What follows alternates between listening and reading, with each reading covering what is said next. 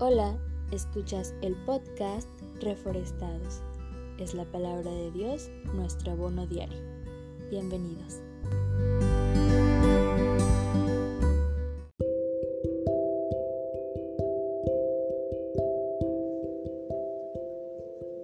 Hola, ¿quieres que te lea la mano?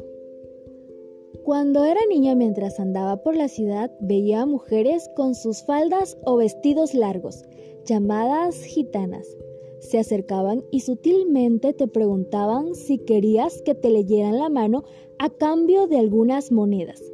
A esta práctica se le conoce como quiromancia, que es la adivinación a través del uso de las líneas de la mano.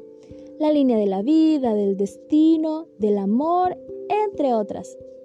Aunque desde esas últimas ocasiones no he tenido la oportunidad de ver de nuevo estas escenas, Sé que existen muchas personas a las que les sigue preocupando su futuro y que si pudiesen saber qué pasará, pagarían lo necesario y tomarían las medidas necesarias para evitar aquella tragedia o prepararse para lo que viene.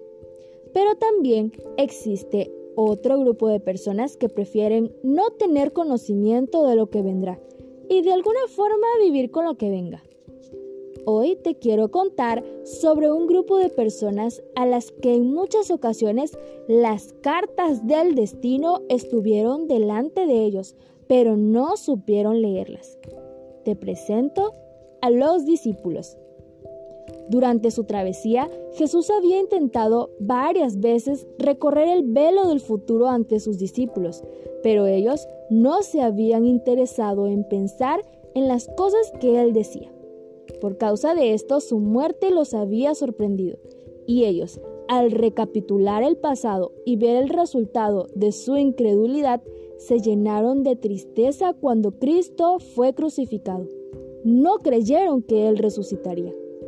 Él les había dicho claramente que se levantaría al tercer día, pero ellos, perplejos, deseaban saber qué era lo que quería decir. Podríamos decir, Qué ingenuos fueron. ¿En qué estaban pensando cuando Jesús les hablaba tan claro? ¿Por qué no se dieron cuenta de lo que vendría? Y es que ni siquiera el pasado estaba tan claro para la mayoría en ese tiempo, porque incluso habían adoptado la idea local que Jesús había nacido en este planeta Tierra para ser proclamado rey y gobernar el mundo desde Jerusalén después del ascenso de Jesús al cielo, pudieron reflexionar y comprender lo que realmente significaba la misión que Jesús hizo en esta tierra y la comisión que les dejó a los discípulos. Afortunadamente para la mayoría de ellos, menos uno, desde ese momento en adelante el futuro ya no era preocupación, porque sabían cuál era su destino. ¿Tú sabes cuál es el tuyo? ¿No? ¿Quieres que te lea el futuro? Tienes dos líneas de vida y por lo tanto dos destinos. En la primera línea puedo ver que un día vas a decidir buscar a Dios diligentemente. Pondrás sus leyes, decretos y ordenanzas por obra. Vas a compartir el mensaje con otros y ya sea que mueras o vivas hasta el final de los tiempos, estarás en la tierra nueva con nuestro amado Jesús.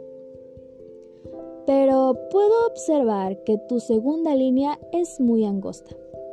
Esto significa que puedes obtener muchos beneficios, logros y reconocimientos.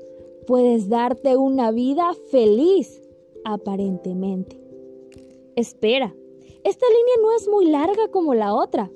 Al final, todo lo que obtuviste será en vano, y tu legado quedará en el olvido junto contigo. Entonces, ¿cuál es la línea de vida que vas a elegir? No te preocupes, no tienes que pagarme nada, pero espero que tu línea de vida sea nuestro amado Jesús.